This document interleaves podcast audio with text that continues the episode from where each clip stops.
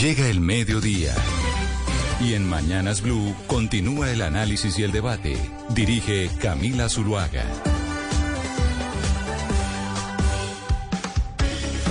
Son las 12 del día, 17 minutos, y aquí seguimos conectados con ustedes en Mañanas Blue. Después de todo el resumen informativo que tuvimos al mediodía, seguimos también viéndonos a través de nuestro canal de YouTube Blue Radio en vivo. Ahí ustedes se conectan con nosotros, nos envían sus mensajes. Veo el chat supremamente activo, la gente hablando mucho. Ana Osorio Restrepo, Alejandro García, David Beltrán, Ángel Arturo eh, Franco, aquí hablando con nosotros, enviándonos sus mensajes.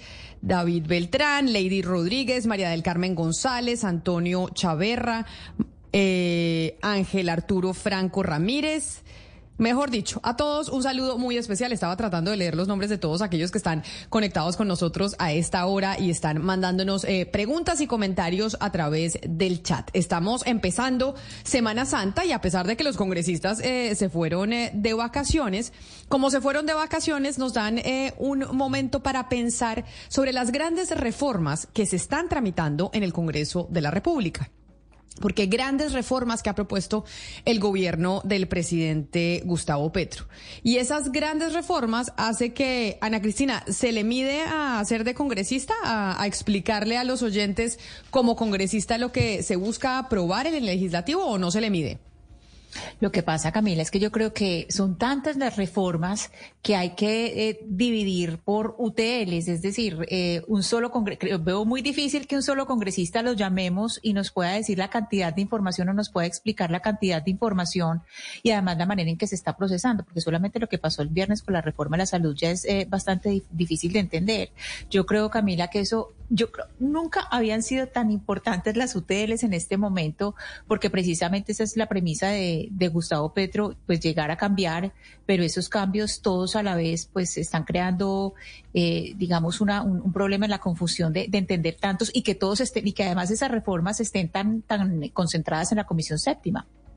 Bueno, pues entonces usted puso un ejemplo perfecto, que es el de la reforma a la salud, que es eh, la que nos tiene hablando desde el viernes pasado por cuenta de cómo se radicó y de cómo logró el gobierno del presidente eh, Gustavo Petro, pues coger a ciertos congresistas de partidos que habían dicho que no apoyaban esa reforma. Entre ellos, Camilo Ávila, representante del partido de la U, que lo tenemos conectado con nosotros a esta hora y que es muy importante escucharlo porque no habíamos tenido la oportunidad de hacerlo. Representante Ávila, bienvenido a Mañanas Blue. Qué placer tenerlo aquí conectado hoy con, eh, con Blue Radio. Muy buenas tardes para todos. ¿Cómo están? Pues muy bien, representante, y usted siendo una de las noticias a nivel nacional, no sé si usted como representante a la Cámara le voy a preguntar algo, algo anecdótico, simplemente había sido su nombre había sido tan noticia nacional como ha sido desde, desde este viernes. Primera vez. Por primera vez, por eso, por eso le pregunto. Oiga, no la última. Representante, ¿es la primera vez que usted eh, llega al Congreso de la República o usted ya había estado en el Congreso antes? No, primera vez que aspiro a un cargo de elección popular. Ok, representante, ¿por qué razón si el eh, partido de la U al que usted pertenece, usted es representante, ¿por qué departamento? El departamento del Baupés. Usted es representante por el departamento del Baupés, partido de la U. La doctora Dilian Francisca Toro, quien es la de presidenta del partido de la U, desde la semana pasada venía anunciando y entre, en entrevistas con medios de comunicación diciendo que ese, esa colectividad no apoyaba la reforma a la salud, que no estaban de acuerdo, que habían puntos que habían planteado que la ministra Carolina Corcho no les eh, puso dentro del, dentro del texto y de repente sucedió lo del viernes, que usted sí estuvo eh, ahí en, eh, en el texto. ¿Por qué razón? No, eh, realmente pues veníamos trayendo una discusión de, del articulado, pues tratando de, de, incluir algunos artículos, viendo pues todo en favorabilidad de, pues, de, de la salud de los colombianos. Eh, el, el viernes tuvimos la oportunidad de reunirnos con los ponentes, estudiamos hasta el último momento la, eh, la ponencia. A mi criterio creemos que quedó incluido la mayor parte de los puntos de los cuales los partidos estábamos eh, insistiendo en que quedaran en la ponencia. Yo, sí. en nombre pues de mi partido, la, la doctora Dilian no estaba presente, no estuvo, yo no pude tener comunicación con ella, pero pues los ponentes somos nosotros y esa es una pues de nuestras labores legislativas que, que tenemos al ser elegidos. Yo tomé la decisión de firmar la ponencia, a mi criterio, estaba en la mayoría de los puntos, llegamos a un acuerdo con los partidos de que los puntos que quedan faltando los íbamos a, trabajar en la, en la comisión a través de proposiciones. Es un acuerdo que quedó plasmado y que quedó ya organizado con todos los partidos, tanto de, gobierno como los otros partidos. Representante, pero entonces, ¿cómo explica usted o cómo nos explica a todos? Porque estamos tratando de entender esa reacción que tuvo a través de su Twitter la presidenta de su partido, del partido de la U, Dilian Francisca Toro, y en medios de comunicación, donde dice que usted a título personal firmó la reforma a la salud y que no lo consultó directamente con, con ella y con el partido. ¿Por qué razón? Si normalmente esas son las dinámicas de la ley de bancada. Eso fue lo que dijo ella el viernes. ¿Por qué usted no lo habló eh, con su colectividad? No tuvimos, no tuvimos comunicación con la doctora Dilian, ella creo que estaba de viaje, no pudimos comunicarnos en todo el día, pero sí tenía yo la facultad de revisar y de trabajar en la ponencia y que los artículos por los cuales estábamos trabajando y que eran incluidos, a mi criterio, quedaron la mayoría incluidos. Por eso tomé la decisión. Y además, todo el mundo ha hablado de, la reforma a la salud, todos están de acuerdo en que necesitamos un cambio y que necesitamos una reforma. La reforma, la ley no ha sido aprobada todavía, apenas llevamos la discusión al escenario de la Comisión Séptima. Esperamos que ahí en la discusión de la ponencia, pues ninguna ley va a ser, ninguna ley sale como entra. Esperamos que a, través del trabajo y las proposiciones todos los partidos puedan presentar lo que las proposiciones que quieran y podamos sacar la mejor ley que le sirva a los colombianos. Mire, usted acaba de mencionar la Comisión Séptima y la Comisión Séptima los colombianos tenemos que aprender a conocerla y a conocer sus integrantes, así como lo tenemos que conocer a usted, representante Ávila, porque la Comisión Séptima, tanto de Cámara como de Senado, pues va a tener mucho poder en este Congreso durante cuatro años, porque es ahí donde se están llevando a cabo las reformas más importantes que plantea el gobierno de Gustavo Petro. Por ahí están entrando reformas fundamentales como esta, como la de la reforma a la salud. ¿Usted cómo terminó en la Comisión Séptima? ¿Por qué usted terminó en esa comisión cuando se hicieron eh, las reparticiones de mesas directivas y de composición eh, de las cámaras? Yo vengo de un departamento de la Amazonía que se llama el departamento del Baupés, donde el 95% de la población somos indígenas. Yo siempre quise estar en esa comisión, eh, gracias a Dios en la repartición de las comisiones, pues eh, tanto pues por los votos como por la, solicitud, propia, pudimos llegar a la comisión, pero siempre pedí que estar en esa comisión, donde podamos trabajar los temas importantes que les sirvan a mi departamento, que es uno de los departamentos más olvidados. Representante Ávila, pero se habían presentado o, se habían planteado una serie de líneas rojas eh, antes del viernes y, habían sido públicas esas líneas rojas entre las cuales eh, de las cuales se había manifestado el Partido Liberal, el Conservador, el Partido de la U. ¿Qué pasó con esas líneas rojas entonces?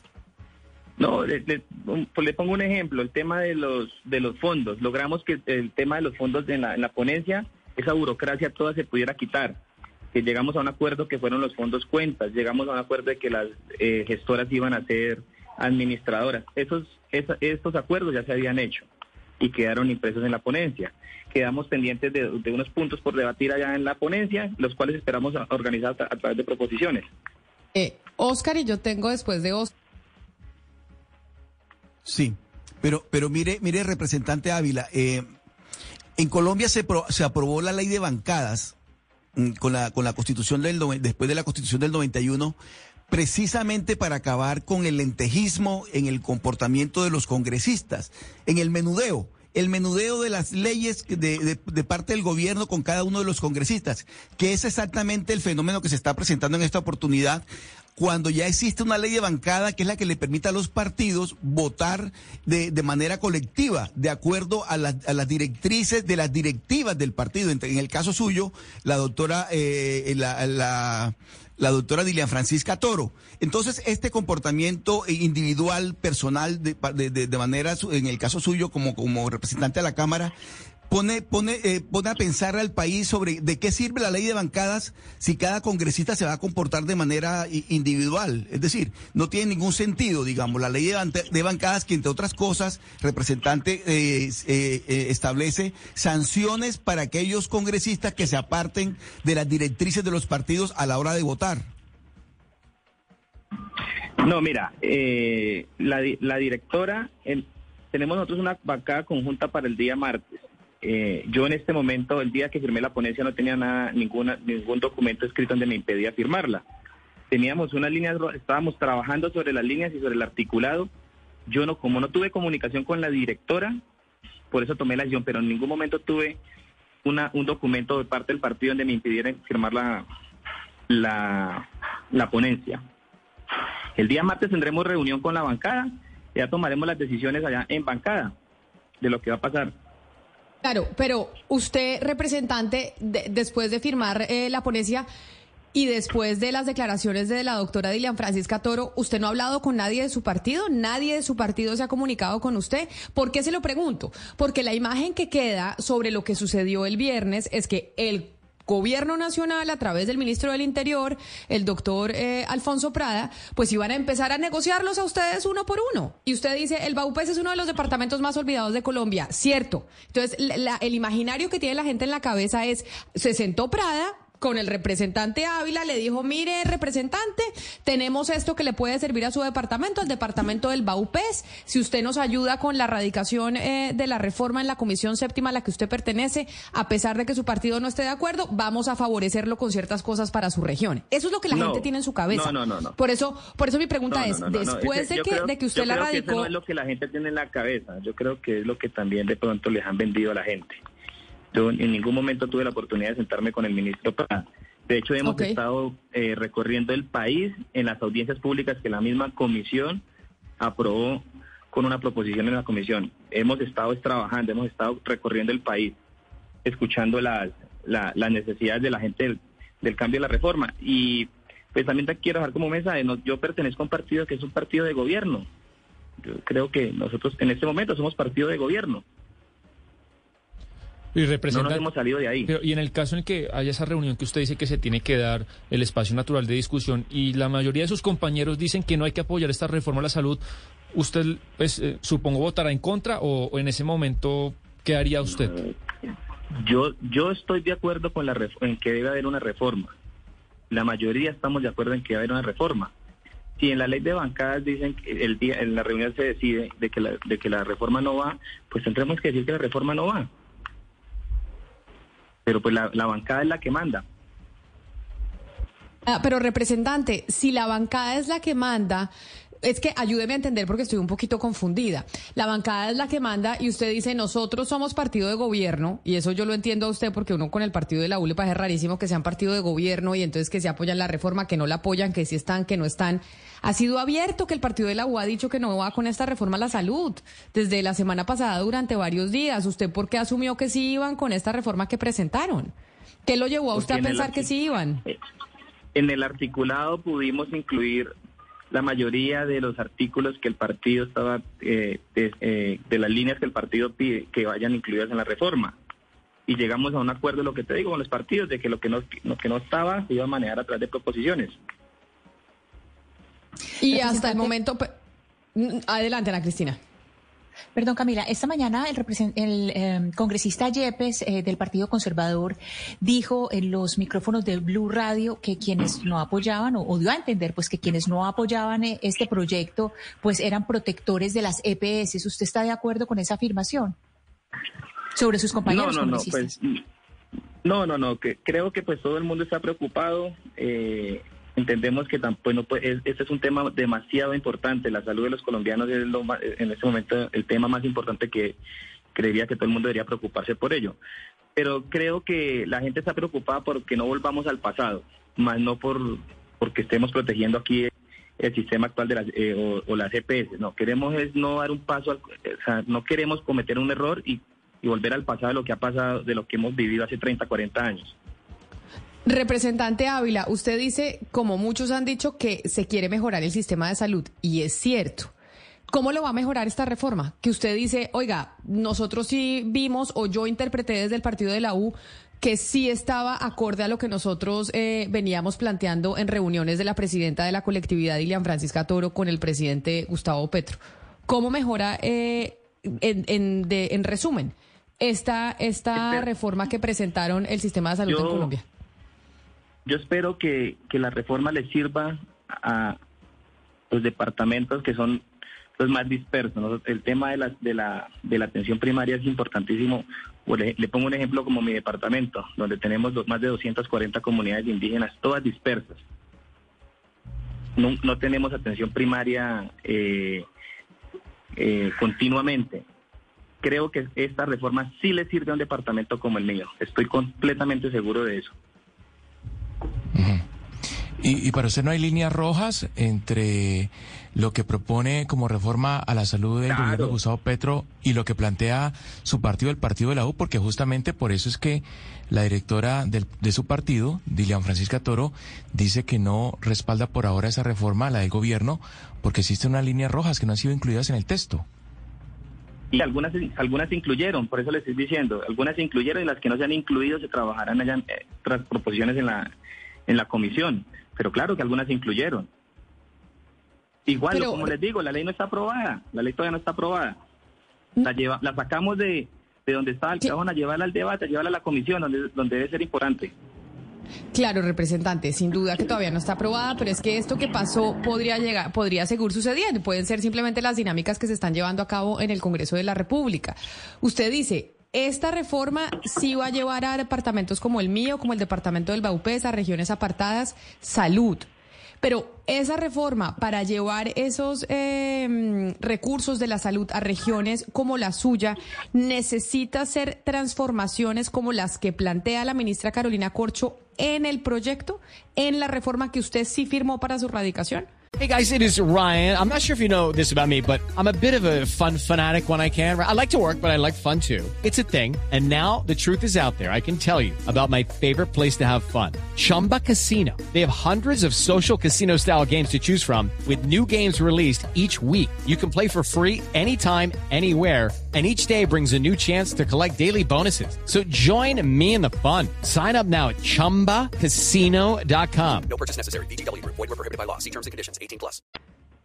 que Sí, trae, claro. entre otras, un cambio estructural del funcionamiento eh, de la CPS, un cambio estructural en el, en el manejo del presupuesto de los dineros eh, de la salud, etcétera, etcétera. No, ¿Usted claro se lo sí, estudió, ejemplo, se lo leyó completo? Eh, Mira, estamos en la bancada quedamos de, de, de, de hablar un tema que es el tema de la... Hay que hacerle un estudio profundo al tema de la UPC, por ejemplo, que es, eh, eso, eso lo vamos a trabajar en, el, en, en la comisión. Eh, ese, ese tema es, es fundamental. o sea, no, el, el aseguramiento social quedó incluido, que es lo que siempre hemos peleado todos. Representante, usted dice que no se reunió con el ministro Alfonso Prada. ¿Con quién se reunió usted del gobierno el viernes de la semana pasada? El viernes es- estábamos en Arauca, si no me falla la memoria, en una audiencia pública, ¿era el viernes? ¿O el jueves? El jueves. Sí, señor. El viernes terminó, el viernes terminamos de discutir la discusión en el Congreso de la República con, con los ponentes. ¿Y con quién habló usted del Congreso? ¿Y con quién habló del, del gobierno nacional, representante? No, no, no, no, con el gobierno nacional no hablé con nadie. El viernes con la ministra Carolina tuvimos la oportunidad de vernos en Arauca en una, en una audiencia pública que tuvimos allá escuchando a la gente. O sea, usted la habló con la ministra, o sea, quien lo convence a usted de firmar es la ministra Carolina Corcho. No, no, no me lleves a eso, que no me conviene. No, no, no, le- no, lo tengo que llevar porque estoy tratando de entender las dinámicas del Congreso actuales y, y por eso y por eso le pregunto, representante. Es decir, No, no, usted lo convence la ministra Carolina Corcho en Arauca. No, no, Ahí no, es donde usted habla con ella. ¿O cómo? que O- con quién hablamos, tuvimos una reunión en, en Arauca con la, con la bancada de la comisión, escuchamos la gente en Arauca y en representación del gobierno estuvo el señor superintendente y la ministra. O sea, usted estuvo con el superintendente y con la ministra Carolina Corcho. Y usted, como representante Sentados del una partido de la U. audiencia pública en, un, en, una, en una cancha, en un colegio.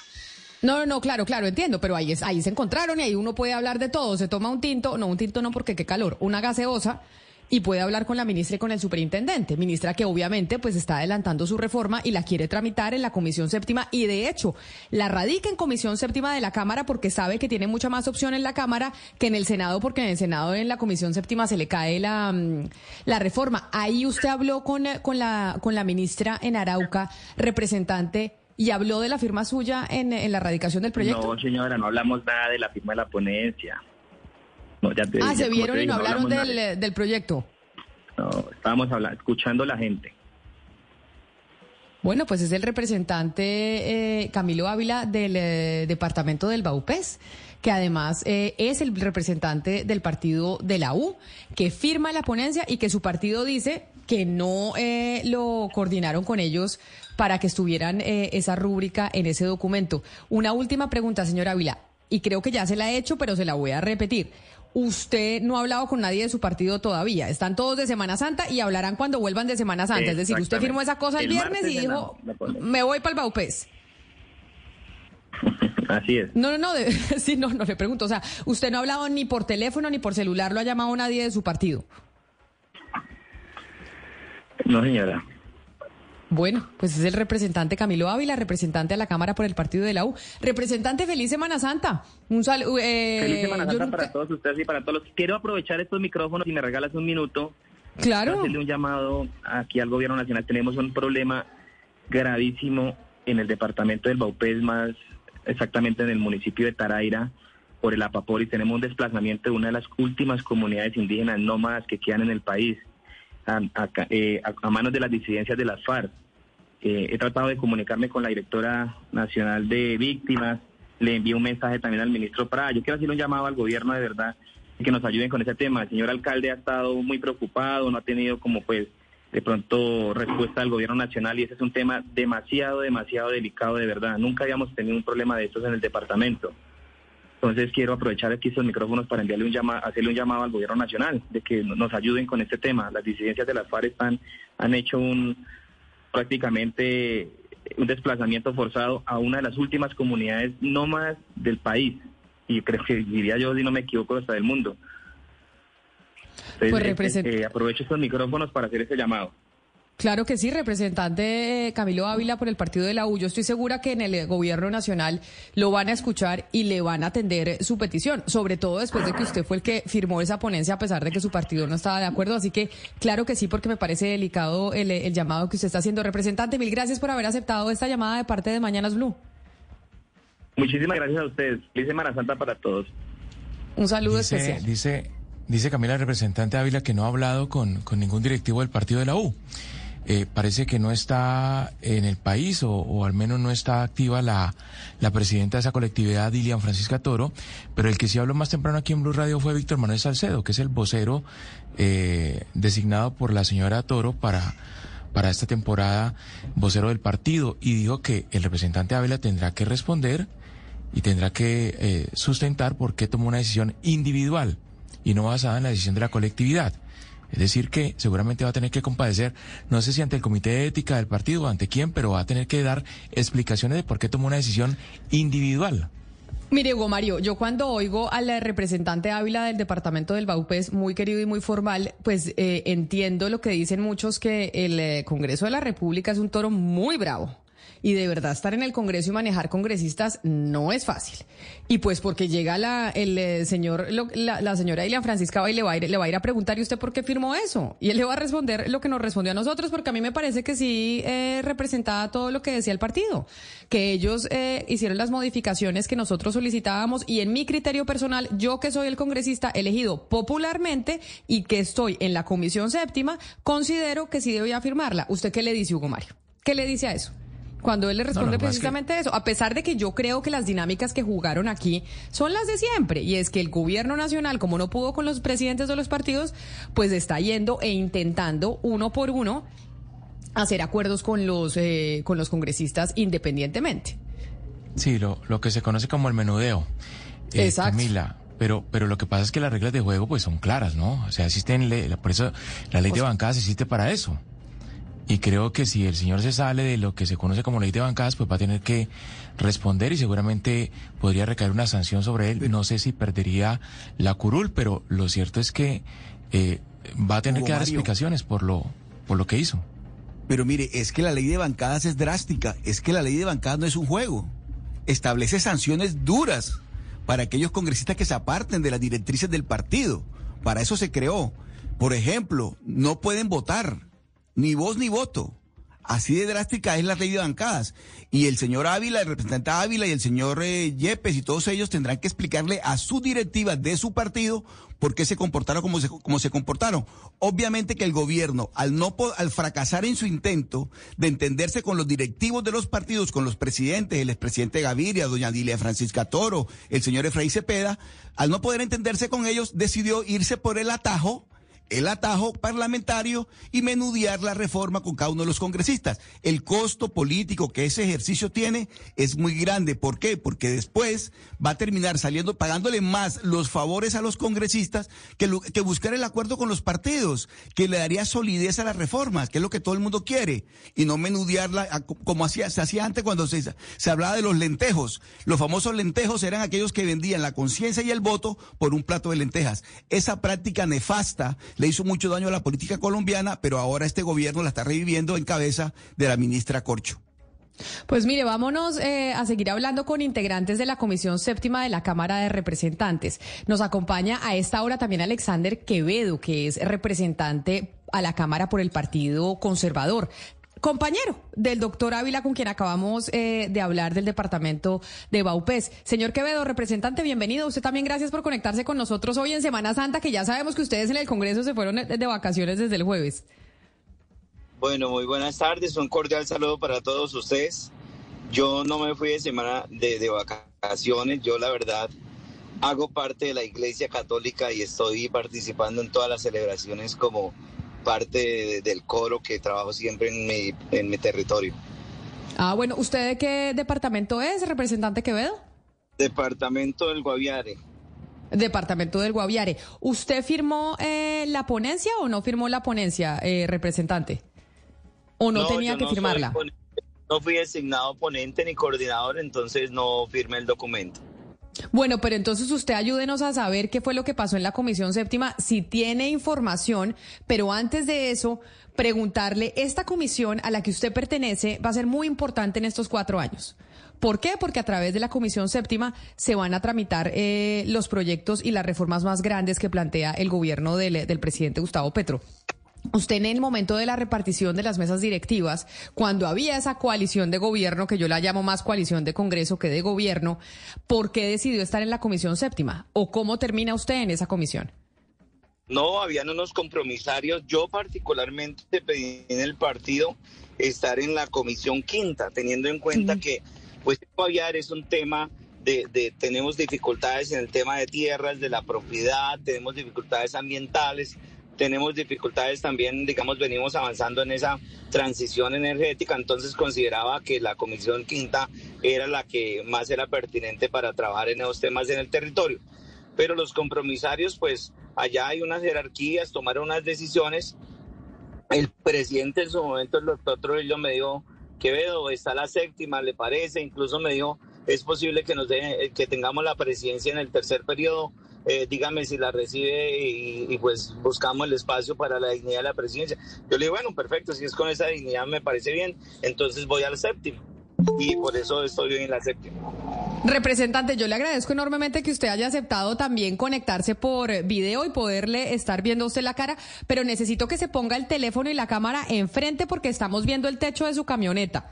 Entonces, eh, para que los eh, oyentes y quienes están conectados con nosotros a través eh, de YouTube en Blue Radio en vivo, pues lo puedan ver bien, porque estamos viendo como las luces de, de su camioneta y, y el techo. Y agradeciéndole además que podamos verlo mejor, usted cuando, exacto, perfecto, ahí lo vemos perfecto, cuando le dijeron no en la quinta, sino en la séptima, llegó usted a dimensionar el poder que iba a tener esta comisión séptima de Cámara de Representantes, por ejemplo, con una reforma como la salud, en donde la, ministra Carolina Corcho decidió radicarla por Cámara porque sabe que en Senado no, no es exitosa y se le puede caer.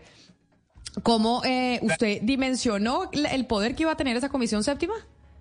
Claro, ya, ente- ya revisando en detalle las funciones de la Comisión Séptima, todos los sectores que aborda, pues entendimos que es una comisión netamente social y que tiene que ver con temas muy importantes.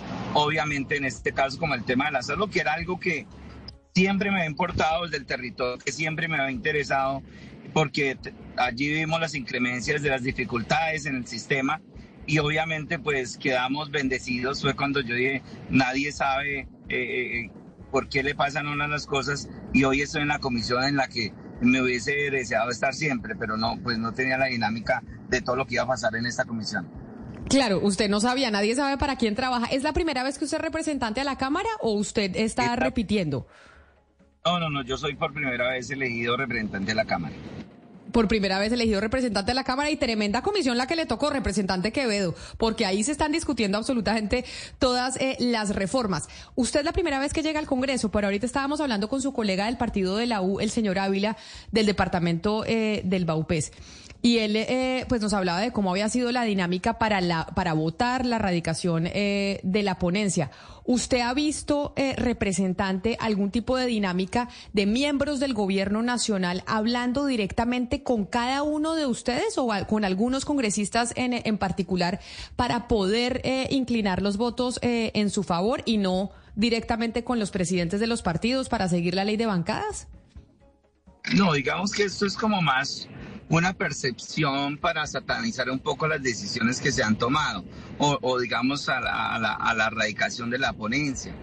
Uno dialoga todo el tiempo con el gobierno, voy a los ministerios, voy a las diferentes entidades, nos encontramos en el Congreso, me he encontrado a la ministra Corso también, el Corso también, entonces digamos tendríamos que entonces cuando radiquen una, una, una reforma eh, cortar de tajo con el gobierno para que no se generen suspicacias ni crean que nos están en, de una mal manera y a decir respetuoso diciendo que nos están lentejeando como si aquí se estuviera vendiendo eh, el país por, por un beneficio personal. Digamos que eso es un poco lo que yo miro en este contexto y yo sí considero que, que en ese orden de ideas, pues los representantes y más los ponentes y coordinadores de alguna manera tendrían que haber interactuado con el equipo técnico, con la misma ministra para resolver dudas y pues avanzar en las tareas, como lo han hecho con sus mismos partidos, como lo hemos hecho nosotros eh, analizando la reforma laboral, analizando la reforma a la salud, y que soy respetuoso de la decisión que tomó mi compañero Yepes también, porque me parece que da la apertura a la discusión de la reforma, sea para hundirla en primer debate o para que se pueda conformar y estructurar más sólidamente con la posición del 100% de los partidos y así poder avanzar en una reforma que hoy la necesita el país. Claro, representante, pero usted dice, no es que nos estén lentejeando, como decía mi compañero Oscar Montes, sino que tenemos que tener relación con el, con, el eh, gobierno nacional. Pero ¿cómo va a ser la dinámica, por lo menos de usted, del Partido Conservador, por primera vez en el Congreso de la República, en esta aprobación de reformas, no solo la de la salud? Y es, ¿van a seguir la ley de bancadas? ¿Van a hacer entre comillas, caso a lo que se decida como partido o ustedes también van a priorizar la conversación directa con el gobierno nacional y como congresistas elegidos popularmente, pues votar a, lo que consideren es lo mejor para el futuro del país? Quiero plantearle lo siguiente, cuando yo llegué a la discusión de la reforma, porque me ha interesado mucho, es más, la tengo en un mapa conceptual. Yo fui profesor 20 años y me gusta estudiar. Y el hecho de que llegue por primera vez al Congreso me siento muy tranquilo, digamos, en equidad de, de poder discutir y, y, y, estudiar y opinar y plantear las cosas. Cuando yo llegué y estudié la reforma, la reforma toca temas muy importantes en mi territorio, en mi caso específico. Y yo me he reunido también, he escuchado, hemos escuchado en, en, en, en la Comisión Séptima de las EPS. Y yo, le, y yo mirándolos a los ojos les decía, si por mí fuera y por mi territorio las EPS se tienen que acabar porque allí no funcionan, allí no sirven. Pero estuvimos en Barranquilla y en Barranquilla después de Dios las EPS son lo mejor. Entonces ya no tengo que pensar como el congresista del Guaviare, sino como el congresista de país. Y por eso se deben generar unos equilibrios. Y yo soy de la filosofía de construir sobre lo construido.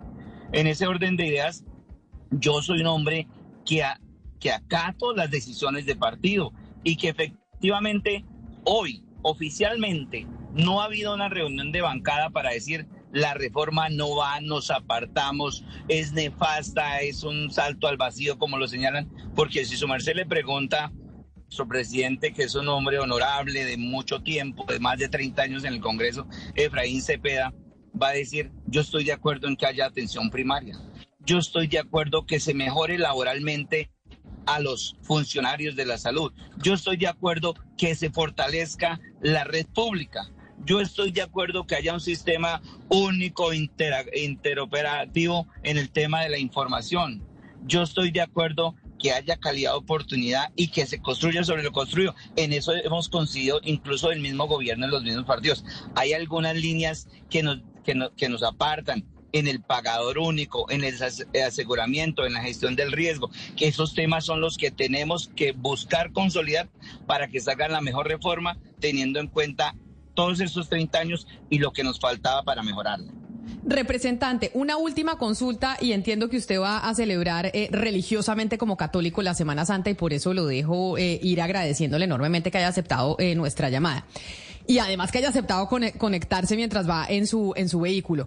Y es, ¿Usted cómo hace la, lectura, la lectura política en la Comisión Séptima de la Cámara de Representantes, en donde el gobierno se siente más cómodo, porque el gobierno se siente más cómodo en Comisión Séptima de Cámara que en Comisión Séptima de Senado?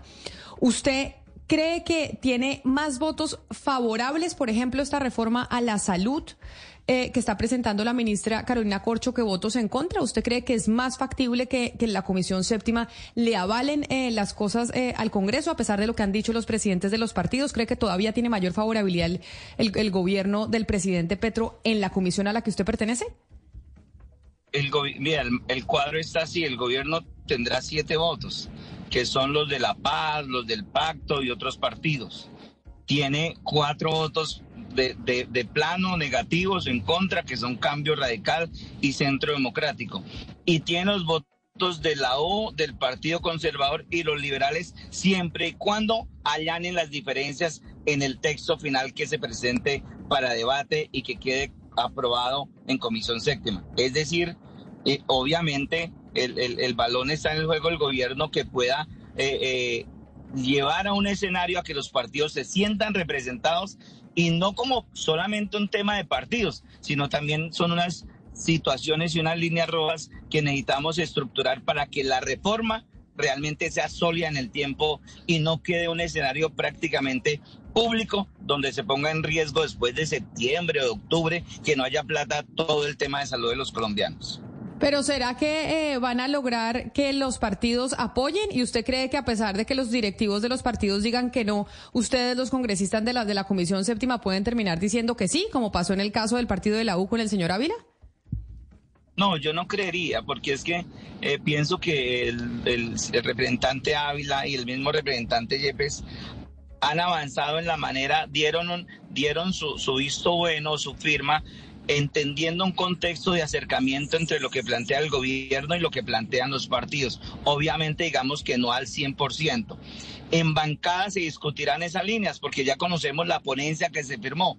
¿Qué quedó y qué no quedó? Y si sobre eso llegamos a algún acuerdo ya en el debate, en, en la comisión séptima del primer debate, pues obviamente seguramente eh, en los partidos nos darán el aval para votar. Si no nos dirán, si, si no se llenan esas líneas, pues efectivamente la bancada decide votar negativa a la reforma o apartarse. Pues representante por el Partido Conservador, Alexander Quevedo, mil gracias por, por hablar con nosotros hoy, por darnos a entender un poco cómo funciona esta comisión séptima, esta comisión séptima que es tan poderosa la de, la de la Cámara. Usted no se imaginaba que iba a ser así y mire lo que le, el chicharrón, o no chicharrón, pero sí eh, el reto tan grande que le tocó en este gobierno y en estos cuatro años como congresista. Mil gracias por habernos atendido y bueno, feliz Semana Santa. Igualmente, Dios los bendiga. Hablamos con dos... Un, saludo muy especial, representante. Era el representante Quevedo, que es representante a la Cámara Oscar por el departamento de Guaviare, Partido Conservador. Y hablamos con el representante Camilo Ávila por el eh, partido de la U, representante del departamento del Baupés. Dos regiones supremamente apartadas coinciden ambos en que son regiones olvidadas y también tienen la sensación desde sus departamentos que si fuera por ellos y por lo que han vivido en la región, eh, pues las EPS no deberían existir, porque allá en esos departamentos las EPS se han sido un desastre, no las que nosotros conocemos en Barranquilla, en Medellín, en Bogotá, en Cali, no. Allá otras EPS que se han sido un negocio y que han defraudado a los colombianos y, al Estado como tal en términos eh, de dineros públicos. Judy was boring. Hello. Then Judy discovered chumbacasino.com. It's my little escape. Now Judy's the life of the party. Oh, baby, mama's bringing home the bacon. Whoa, take it easy, Judy. The Chumba life is for everybody. So go to ChumbaCasino.com and play over 100 casino style games. Join today and play for free for your chance to redeem some serious prizes. ChumbaCasino.com. No purchase necessary. Void where prohibited by law. 18 plus terms and conditions apply. See website for details.